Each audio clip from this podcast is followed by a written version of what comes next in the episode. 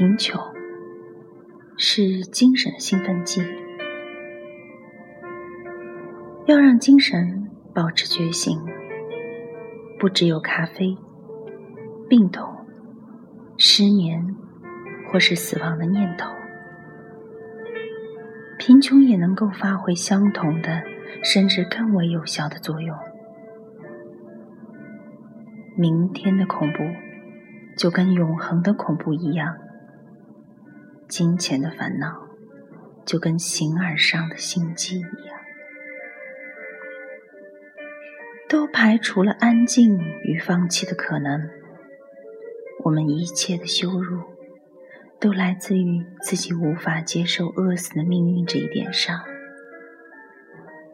而这样的怯弱，代价沉重。要按照别人的要求来生活，却没有甘当乞丐的使命感。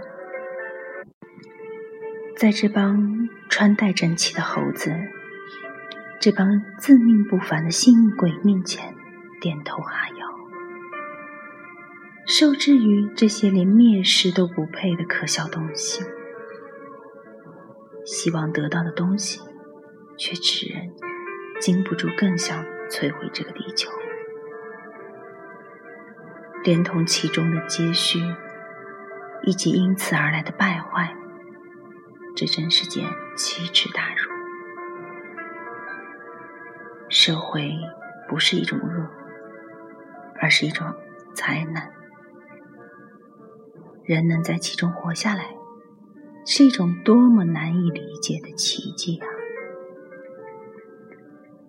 当我们在狂怒与淡漠之间，观察他的时候，竟然不曾有人能够摧毁他的建构，竟然到现在还没有那样优良的精神，绝望而文雅，可以将他扫荡一空，抹去他的痕迹，这真是不可思议。在城邦当中祈求一枚硬币。与向宇宙的寂静去讨一声回答，这其中的相似性非同一般。吝啬掌管着人心，也掌管着物质。这穷酸的存在，满脸鄙夷。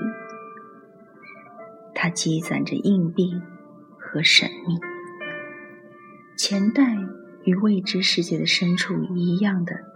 不可企及，但是谁知道呢？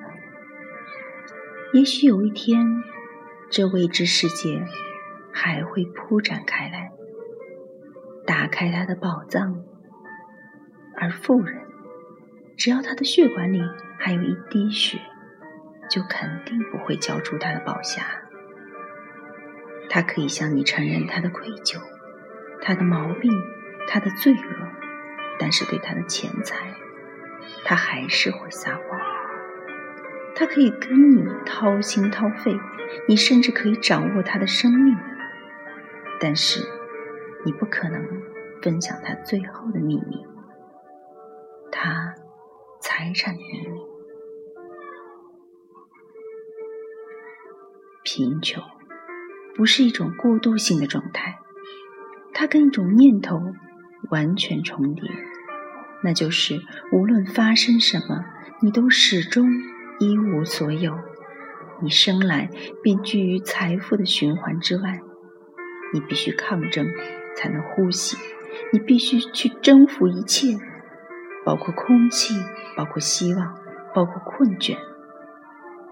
而且，即使社会都消失掉了，你的上天还是不会多一点仁慈，或是。少一丝变态。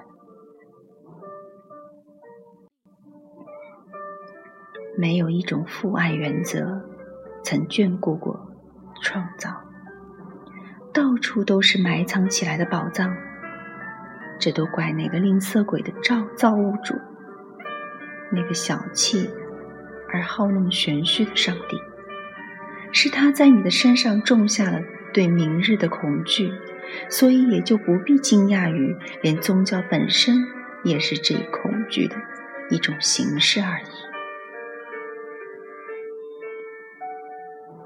对古往今来的穷人而言，贫穷就好像是一种喝过一次并一直管用的兴奋剂，而且没有可能抵消它的作用。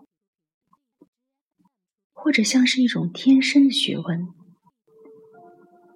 在对生命有任何认识之前，便已经可以描述那生命的地狱会是什么样子了。